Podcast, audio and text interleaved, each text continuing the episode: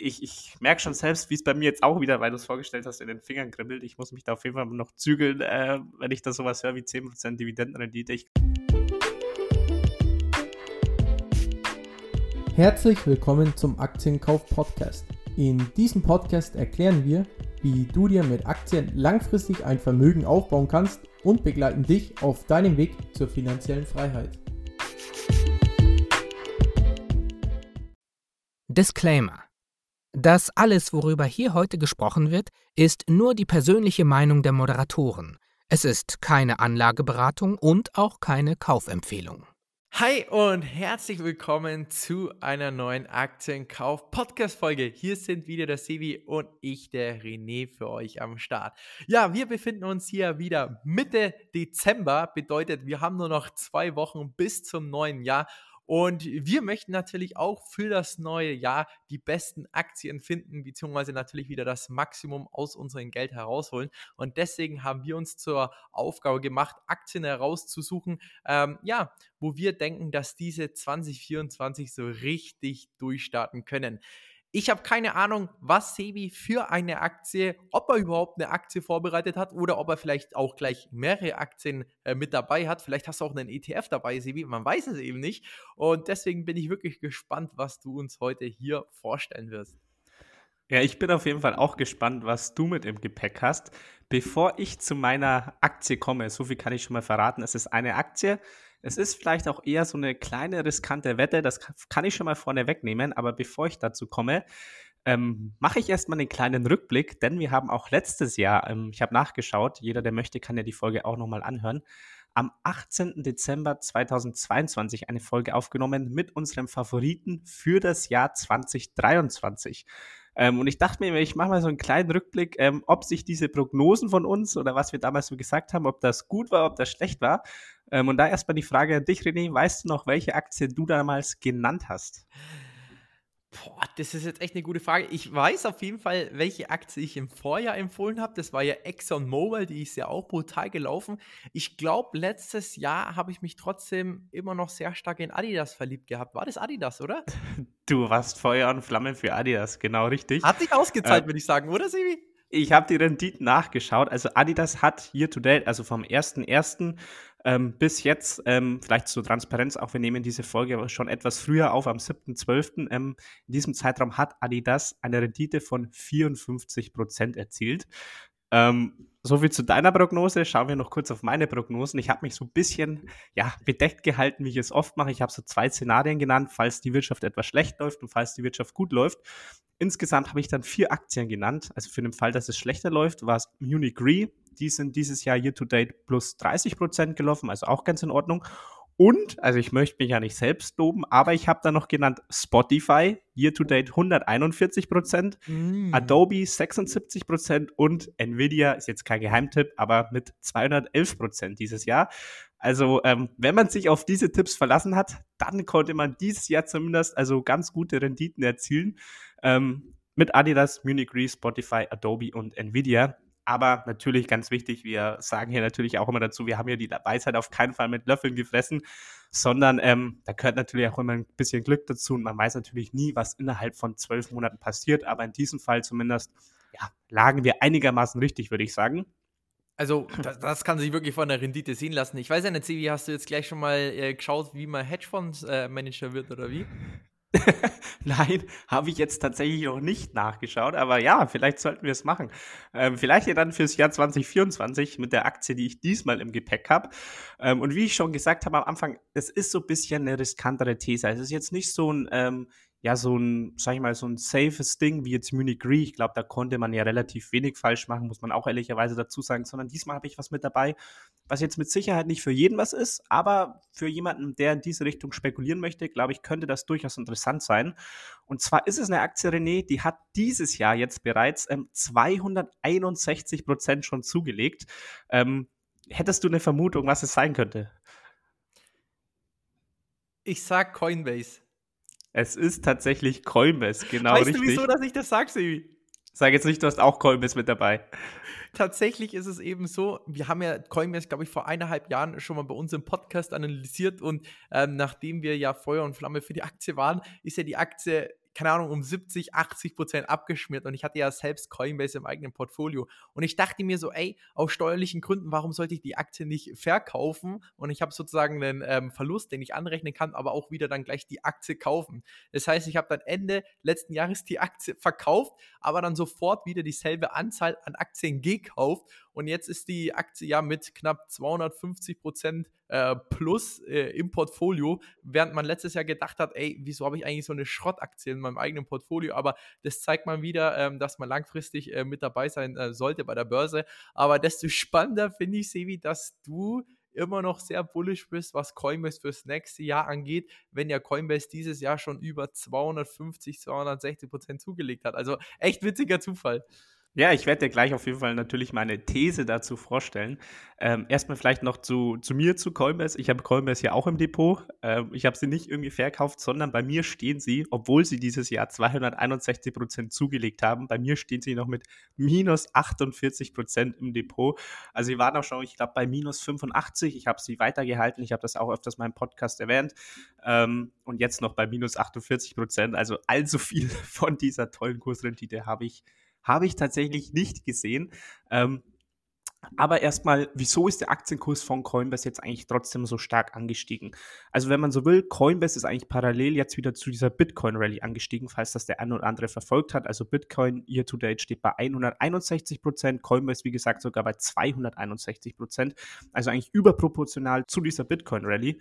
Ähm, also eigentlich genau mein Investment-Szenario, ähm, nur dass ich halt damals komplett zum falschen Zeitpunkt eingestiegen bin. Ähm, aber naja, so wie mal, wieso Coinbase überhaupt angestiegen ist, also viel liegt daran auch, dass eben der Bitcoin-Kurs angestiegen ist. Daran, wenn man mal darauf schaut, wie Coinbase eigentlich Geld verdient. Denn Coinbase erwirtschaftet den Großteil der Umsätze eben durch Transaktionsgebühren. Und diese Transaktionsgebühren, die Coinbase dabei verdient, sind abhängig sowohl von der Handelsintensität als auch eben von der Kurshöhe von Bitcoin. Sprich, wenn der Bitcoin-Kurs niedrig ist, verdient, äh, verdient Coinbase weniger Geld. Wenn der Kurs von Bitcoin zum Beispiel hoch ist, dann verdient Coinbase auch mehr ähm, Transaktionsgebühren. Das heißt, niedrige Kurse sind Gift für Coinbase, hohe Kurse sind ähm, natürlich toll für Coinbase und dann ist meistens natürlich auch das Handelsvolumen noch höher, weil die Leute alle wollen Bitcoin haben oder damit handeln oder was auch immer und dann ähm, kommt zusätzlich noch ein größeres Handelsvolumen. Also dann verdient ähm, Coinbase einfach nochmal mehr Geld ich gehe nicht wirklich davon aus. Wie gesagt, es ist ja so ein, ja, so ein kleines Szenario oder so ein kleiner Zock, wenn man den machen möchte. Warum könnte ich mir vorstellen, so ist er vielleicht besser ausgedrückt, warum könnte ich mir vorstellen, dass der Bitcoin-Kurs weiter steigen könnte? Ähm, und das liegt einfach daran, ähm, oder das hat viel damit mit der Zinssituation zu tun. Also viele oder der Markt feiert ja gerade eigentlich schon quasi den Zinsgipfel und ja, die Zinsfront entschärft sich gerade so langsam und manche gehen davon aus, dass wir sogar ähm, wieder fallende Zinsen sehen werden in 2024, was viel daran liegt, dass sich die Inflation einfach gerade wieder so ein bisschen beruhigt und dass sich die Inflation vielleicht in 2024 auch noch stärker beruhigen könnte, als viele gerade ausgehen und dass dann dementsprechend auch die Zinsen wieder gesenkt werden. Und die große Frage ist natürlich dabei, wie geht es denn 2024 dann eben weiter? Und ich kann einfach nur jedem mal in diesem Fall empfehlen, ähm, sich einfach so selber ein bisschen einzulesen. Also die einen Ökonomen, Experten, CEOs sagen genau das, was ich gerade vorgestellt habe. Also die Zinsen werden fallen, die Inflation ähm, wird entschärft werden und deswegen ähm, könnte das weiterhin Bitcoin befeuern. Die anderen sagen ganz andere Sachen, die sagen, okay, der Markt ähm, preist das alles zu stark schon ein. Ähm, wir werden eine Rezension im Ende des Jahres 2024 sehen. Also es gibt viele verschiedene Szenarien. Und hier, wie gesagt, sagt, ich kann hier oder ich muss hier auch jedem empfehlen, jetzt nicht irgendwie blind hier irgendwas zu machen, sondern hört euch verschiedene Sachen an, lest euch verschiedene Sachen durch und dann entscheidet selber, was ihr wirklich für das wahrscheinliche, für das wahrscheinlichere Szenario ähm, anzieht. Wenn es so ist, dass ihr sagt, okay, ihr denkt, die Zinsen werden gesenkt und die Inflation entschärft sich stärker, als es vielleicht viele Experten gerade denken dann glaube ich eben, kann das Bitcoin befeuern nochmal und dann glaube ich eben, kann das auch gut für Coinbase sein. Aber das, wie gesagt, nur mal ein Szenario, was wirklich sehr, sehr ausschlaggebend sein könnte. Es gibt aber noch zwei andere Events oder zwei andere ähm, Tatsachen. Zum einen steht im April oder circa im April 2024 wieder ein Bitcoin-Halving an.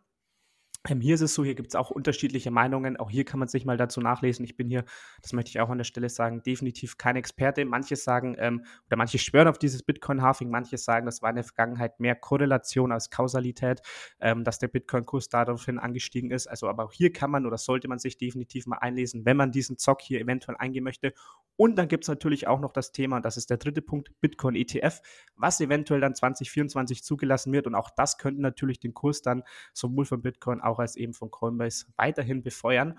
Und das sind so drei Szenarien oder drei Gründe, die dann eben dieses Szenario, das ich vorgestellt habe, eben ähm, ja, eintreten lassen könnten, dass das eben dafür sorgen könnte, dass dann der Coinbase-Kurs 2024 weiter durchstarten könnte, denn bisher ist er ja schon durchgestartet.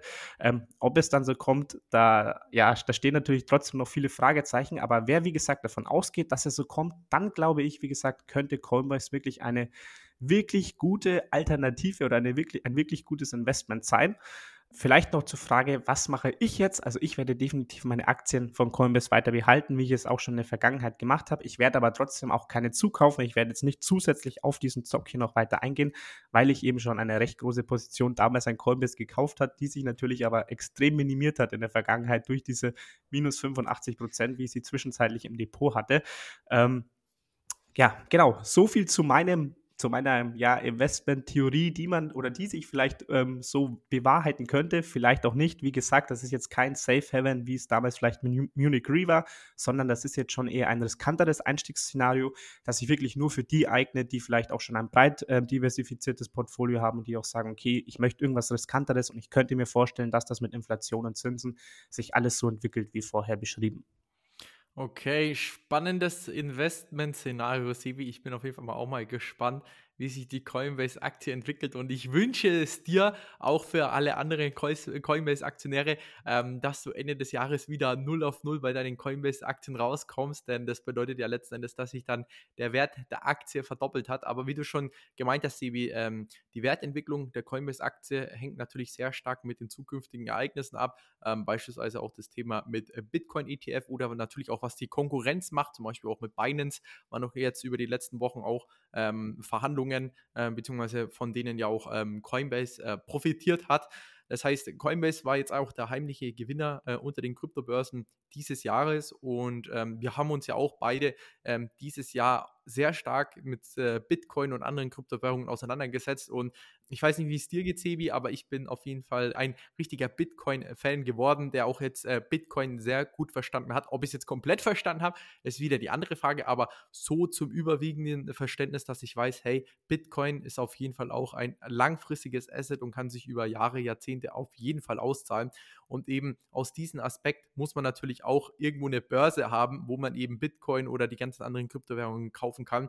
Und ich glaube, auch hier ist Coinbase sehr gut positioniert und im nächsten ähm, Bullenmarkt, ähm, der ansteht oder der vielleicht jetzt gerade im Gange ist, ähm, kann Coinbase wirklich sehr stark von profitieren. Aber wie du schon sagst, Sibi, es ist schon sehr riskant, ja, kann sich auszahlen oder auch nicht. Aber ich denke trotzdem, dass Coinbase auf jeden Fall langfristig gesehen eine sehr gute Zukunft vor sich hat. Und deswegen sind wir mal gespannt, wie sich Coinbase 2024 entwickeln wird.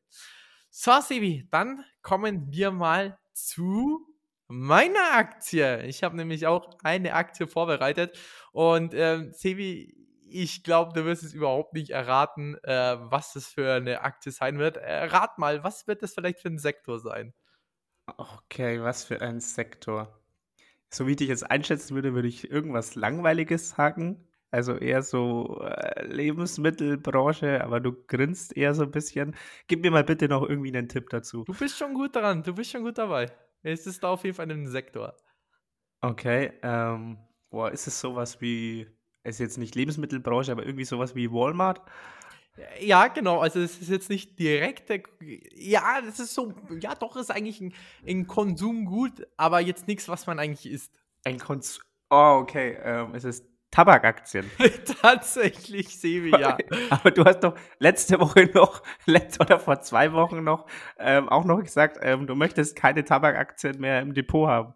Schneller ja, Umschwung der Meinung. Das, äh, das ist, hat sich jetzt äh, sehr schnell verändert. Ja, ich konnte sehr schnell meine Meinung ändern. Aber man muss auch dazu sagen, gut, ähm, wir haben ja beide gesagt, dass wir Imperial Brands äh, Aktien in unserem Portfolio hatten und dass wir die auch schon verkauft haben. Also ich habe meine auf jeden Fall verkauft. Sebi, ich weiß nicht, wie es bei dir ist. Hast du es auch verkauft? Ich habe meine auch schon vor zwei Jahren oder drei Jahren ja, genau. verkauft. Bei mir war das damals so, ich habe mir die Aktie gekauft und die Aktie ist immer weiter gefallen, auch aufgrund des Corona-Crash. Dann kamen nicht so gute Meldungen, aber ich habe immer trotzdem weiter Imperial Brands gekauft, aber ich habe immer weiter gesehen, ey, die Aktie ist bei minus 30 Prozent. Tabakkonzern, äh, äh, ich habe eigentlich gar keinen Bock in sowas äh, investiert zu sein. Ich kenne mich eigentlich ehrlich gesagt gar nicht mit dem Geschäftsmodell aus und war immer kurz davon, meine Ölwerte und auch Tabakwerte rauszuwerfen, weil ich dachte mir so, eh, ich glaube nicht langfristig dran. Aber Während der Corona-Krise waren es dann eigentlich die größten Gewinner, also vor allem die Ölwerte, äh, wo sich dann ähm, Exxon und Shell-Aktien eigentlich fast verdoppelt, verdreifacht haben. Und so war es dann auch mit Imperial Brands, die ich dann auch mit einem guten Gewinn, ich glaube von knapp 30, 40 Prozent verkauft habe. Also letzten Endes ist es dann trotzdem gut ausgegangen.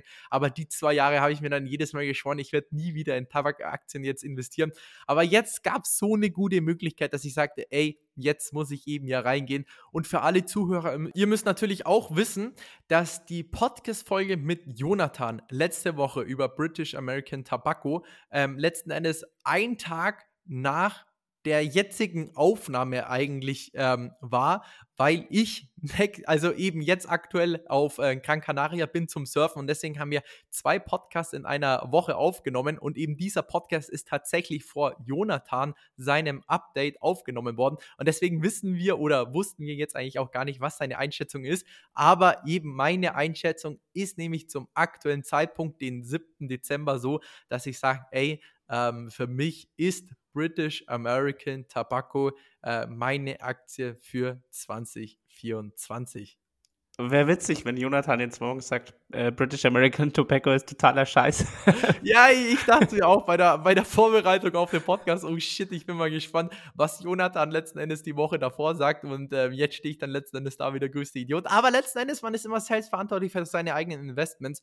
Und ähm, selbst wenn man sagt, ey, das ist eine gute oder schlechte Aktie, selbst schlechte Aktien können sich dann immer gut entwickeln, weil letzten Endes, ähm, ja, ist man nur eine, äh, eine Person in einem Markt, wo Millionen von äh, Menschen Menschen ähm, dahinter sind und ähm, regelmäßig kaufen und verkaufen. Deswegen kann sich selbst die schlechteste vermutliche Aktie nächstes Jahr besser entwickeln als äh, vermutlich das beste Unternehmen, weil eben im besten Unternehmen schon so viele Informationen drinnen sind. Aber jetzt komme ich eben äh, zu meiner Aktie für 2024 und äh, British American Tobacco ist Stand 7. Dezember 2023 in dieser Woche um 8% abgeschmiert und befindet sich auf einem Tief, wo sie zuletzt 2010 standen. Im Mai 2022 stand die Aktie 70% höher bei über 42 Euro. Heute ist sie bei 26 Euro. Und aufgrund dieses Kurseinbruchs beträgt die aktuelle Dividendenrendite 10,5%. Und Grund für den kürzlichen Einbruch war, dass BAT in den USA über 31 Milliarden US-Dollar abschreiben muss aber das Geschäft läuft weiter blenden und der Ausblick für dieses Jahr mit einem Umsatzwachstum wurde bestätigt. Bedeutet ganz einfach ausgedrückt, die ausgewiesenen Gewinne werden aufgrund der Abschreibungen in den nächsten Jahren wohl eher geringer ausfallen. Aber das betrifft eben nicht die wunderbaren und wichtigen Cashflows für die Dividende, weswegen ich ja letzten Endes dort rein investiere. So, und die Frage ist natürlich, kann sich British American Tobacco diese Dividendenrendite in Höhe von 10,5% leisten? Und schaut man sich mal die Cashflows an, ganz klar ja. Circa, beziehungsweise Sevi, jetzt rate mal, wie viel Prozent des Free Cashflows ähm, schüttet BAT ähm, als Dividende an ihre Aktionäre aus? Boah, ich, also tendenziell auf jeden Fall würde ich sagen, sehr hohen Prozentsatz, denn British American Tobacco hat wenig, sage ich mal, zum Beispiel Werbeausgaben etc., wo sie Geld investieren müssen, wenig Technologie, wo sie groß investieren müssen. Ich würde jetzt mal sagen, zwischen 80 und 90 Prozent. Ja, so ist es ja auch tatsächlich so bei den meisten Tabakunternehmen. So ist es ja auch bei Altria, die ja auch ein Dividendenkönig ist. Aber bei British American Tobacco habe ich gesehen, es sind gerade mal 60 Prozent, Sevi. Ja. Wow, okay. Eine Dividendenrendite okay. von über 10,5 Prozent. Und da habe ich gewusst, okay, komm, schau dir das Unternehmen jetzt gefälligst mal ein bisschen genauer an, weil das sind wirklich überragende Kennzahlen. Und sprich, bei einer Ausschüttungsquote von gerade mal 60 Prozent hat BAT hier sogar noch deutlich Luft nach oben. Also meines Erachtens haben sie hier einen riesen, riesen Puffer. Und was man auch sagen muss, die Cashflows von BAT sind sehr konstant. Und ja, eher meines Erachtens wird die Dividende über die nächsten Jahre noch weiter angehoben, als dass sie gekürzt werden. Und jetzt noch das Beste von allen. BAT ist ein Dividendenaristokrat und steigert nun schon seit über 25 Jahren in Folge die eigene Dividende. So, Und zu dem, was auch noch für BAT spricht, die Eigenkapitalquote beträgt knapp 50 Prozent, die Margen liegen bei knapp 40 Prozent und weiterhin steigende Umsätze, obwohl das Rauchen ja eigentlich rückläufig sein soll. Also klar, der Zigarettenkonsum auf jeden Fall, aber die Umsätze aufgrund der ganzen Preissteigerungen nehmen trotzdem zu. Und BAT, die neben ihrem klassischen Zigarettengeschäft mit Marken wie Lucky Strike, Paul Mall, Camel oder Newport sind eben auch im E-Zigarettengeschäft sehr erfolgreich, unter anderem mit ihren Marken wie Wuse oder Velo. Vielleicht habe ich es jetzt ein bisschen falsch ausgesprochen, keine Ahnung, habe die Produkte noch nie benutzt. Und irgendwie habe ich auch das Gefühl, dass immer mehr jüngere Leute wieder anfangen zu rauchen. Also sehe ich zumindest so bei mir in der Fußballmannschaft. Ja, Sebi, wie ich schon gesagt habe, im letzten Podcast habe ich eher gesagt, dass ich ähm, defensiver bin, was eben äh, Tabakaktien angeht oder ich eben dort nicht investieren möchte. Aber aufgrund dieser Dividendenrendite von 10,5% steigenden Umsätzen, jetzt der ja, Kurseinbruch und immer noch ähm, genug Spielraum für steigende Dividenden, bin ich eben der Meinung, ey, hier bekommt man eine Dividendenrendite in Höhe von 10,5%. Und man muss sich natürlich auch fragen, welche Aktie bietet jemandem die Wahrscheinlichkeit, eine Rendite von 10% pro Jahr zu bieten. Klar, hier weiß man es natürlich auch nicht, dass das komplett garantiert ist, aber es ist natürlich auch immer wieder ein Spiel bei Aktien, ein Spiel um Wahrscheinlichkeiten. Und es ist meines Erachtens eben sehr wahrscheinlich, dass BAT für mich die nächsten Jahre auch weiterhin eine Dividendenrendite von über 10% auszahlt, bedeutet eben eine Rendite von über 10% über die nächsten Jahre. Und wenn eben die Aktien wieder ein bisschen ansteigen sollte, habe ich zusätzlich zu den 10% natürlich auch noch mehr Rendite gemacht. Und deswegen bin ich mal sehr gespannt, wo es für BAT, äh, BAT vor allem aufgrund der Abschreibungen im nächsten Jahr hingehen wird. Vielleicht gibt es wieder auch positivere Meldungen, dann kommt die Aktie wieder zurück. Es kann auch sein, dass die Aktie weiterfällt, so war es ja auch letztes Mal mit unserem letzten äh, Tabak-Investment, ja, äh, dass ich dann wieder zwei Jahre hier Schmerzensgeld durch die Dividende bekomme, aber die Aktie kommt dann wieder zurück. Aber Stand jetzt, ähm, ja, kann ich es auch sagen, bin ich in BAT eingestiegen und ähm, erfreue mich hoffentlich den Dividendenzahlungen, weil das ist wirklich mein Investment Case. Und natürlich muss man auch immer mit dem Risiko oder dem Risiko bewusst sein, dass die Dividende gekürzt wird oder vielleicht auch mal gestrichen wird. Aber ich denke, das Geschäftsmodell ist sehr solide. Die können mit den Abschreibungen umgehen und aufgrund dieses Spielraums, was sie eben beim Free Cashflow haben, werden sie weiterhin bei einer Dividendenrendite von über 10% bleiben, weil sie eben auch Dividendenaristokrat sind und den Titel nicht hergeben möchten. So, Sebi, ich weiß nicht, ob eben der Podcast danach ein richtiger Roast war, beziehungsweise oder dass ich geroastet worden bin äh, von Jonathan, aber trotzdem, ich bin hier einfach mal überzeugt, als Wette einfach reinzugehen. Und ja, äh, mich würde mal deine Meinung dazu interessieren, Sebi. Ja, super interessant. Also die Dividendenrendite ist natürlich enorm hoch mit über 10%. Wie du schon gesagt hast, bei der Dividendenrendite, man müsste die Aktie eigentlich nur ja 10 Jahre halten und dann könnte man ja eigentlich seine Aktien wieder verkaufen und hat dann den Kursgewinn on top obendrauf. Ähm, trotzdem überrascht es mich natürlich, äh, weil du auch ähm, vor kurzem noch eher ähm, anderer Meinung warst. Ähm, natürlich, man kann seine Meinung immer, immer ändern, stetig anpassen oder schlauer werden mit der Zeit oder auch dümmer werden mit der Zeit. ist natürlich beides möglich. Ähm, aber super interessant. Ich bin auf jeden Fall ähm, gespannt, was auch Jonathan dazu sagen wird, der ja auch bei dem Unternehmen ziemlich tief mit drin ist. Ähm, ich, ich merke schon selbst, wie es bei mir jetzt auch wieder, weil du es vorgestellt hast, in den Fingern kribbelt. Ich muss mich da auf jeden Fall noch zügeln, äh, wenn ich da sowas höre wie 10% Dividendenrendite. Ich glaube, da, das weiß ich auch selbst, ich glaube, da bin ich selbst als Investor, jeder wird solche Situationen kennen, auch anfällig, ähm, weil man eigentlich eine, eine, eine Investmentstrategie hat, die durchziehen möchte. Und mein klarer Fokus war ja, oder meine ganz klare Meinung ist ja, ähm, ist für mich keine Branche, die Zukunft hat. Ähm, ist eine Branche, mit der ich mich eigentlich nicht beschäftigen möchte. Ich finde Rauchen scheiße, das habe ich letztes Mal auch schon gesagt. Ähm, ich finde scheiße, wenn jemand raucht und ich finde scheiße, wenn jemand neben mir raucht. So.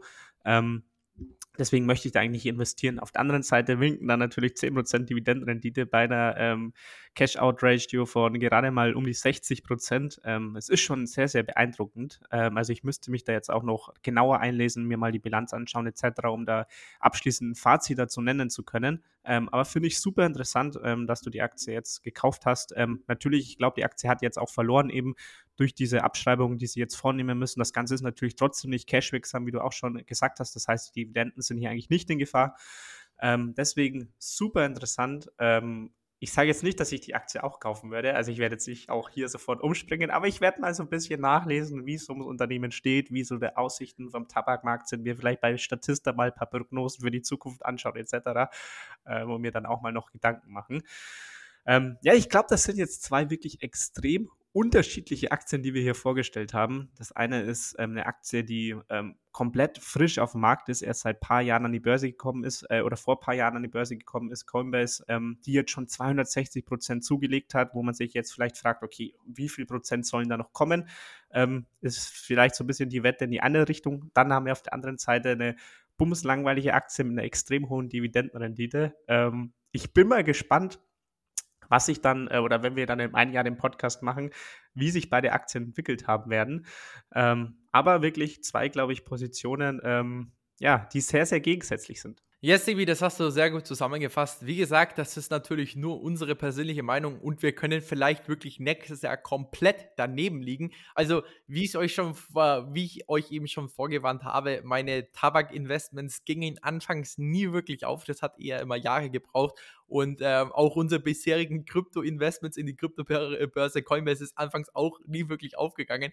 Deswegen, vielleicht ist nächstes Jahr dann doch mal ähm, so ein Jahr, wo wir vielleicht ein bisschen ins Fettnäpfchen äh, reingetreten sind. Vielleicht zahlt sich die Aktien auch erst in zwei, drei Jahren aus und letzten Endes kann man nie sagen, wie sich eine Aktie im nächsten Jahr entwickelt. Aber ja, das ist auf jeden Fall meine Einschätzung, ähm, ja, welche Aktien wir für 2024 sehr spannend halten. Ihr könnt ja gerne mal hier unten drunter in Spotify ähm, reinschreiben, welche Aktien eure Favoriten sind für 2024. Wir schauen uns natürlich dann auch immer die Kommentare durch. Und ähm, ja, wenn wir da mal über die Kommentare schauen, vielleicht sehen wir dann noch andere spannende Aktien, die wir hier im Podcast vorstellen können. Aber in diesem Sinne, Leute, macht's gut. Äh, wir hören uns dann nächste Woche wieder und wir freuen uns auf jeden Fall bis dahin und wünschen euch einen schönen dritten Advent. Falls dir die Folge gefallen hat, lass doch gerne eine 5-Sterne-Bewertung auf iTunes da oder teile die Folge mit deinen Freunden. In diesem Sinne, habt einen guten Start in die Woche und wir hören uns nächsten Sonntag wieder.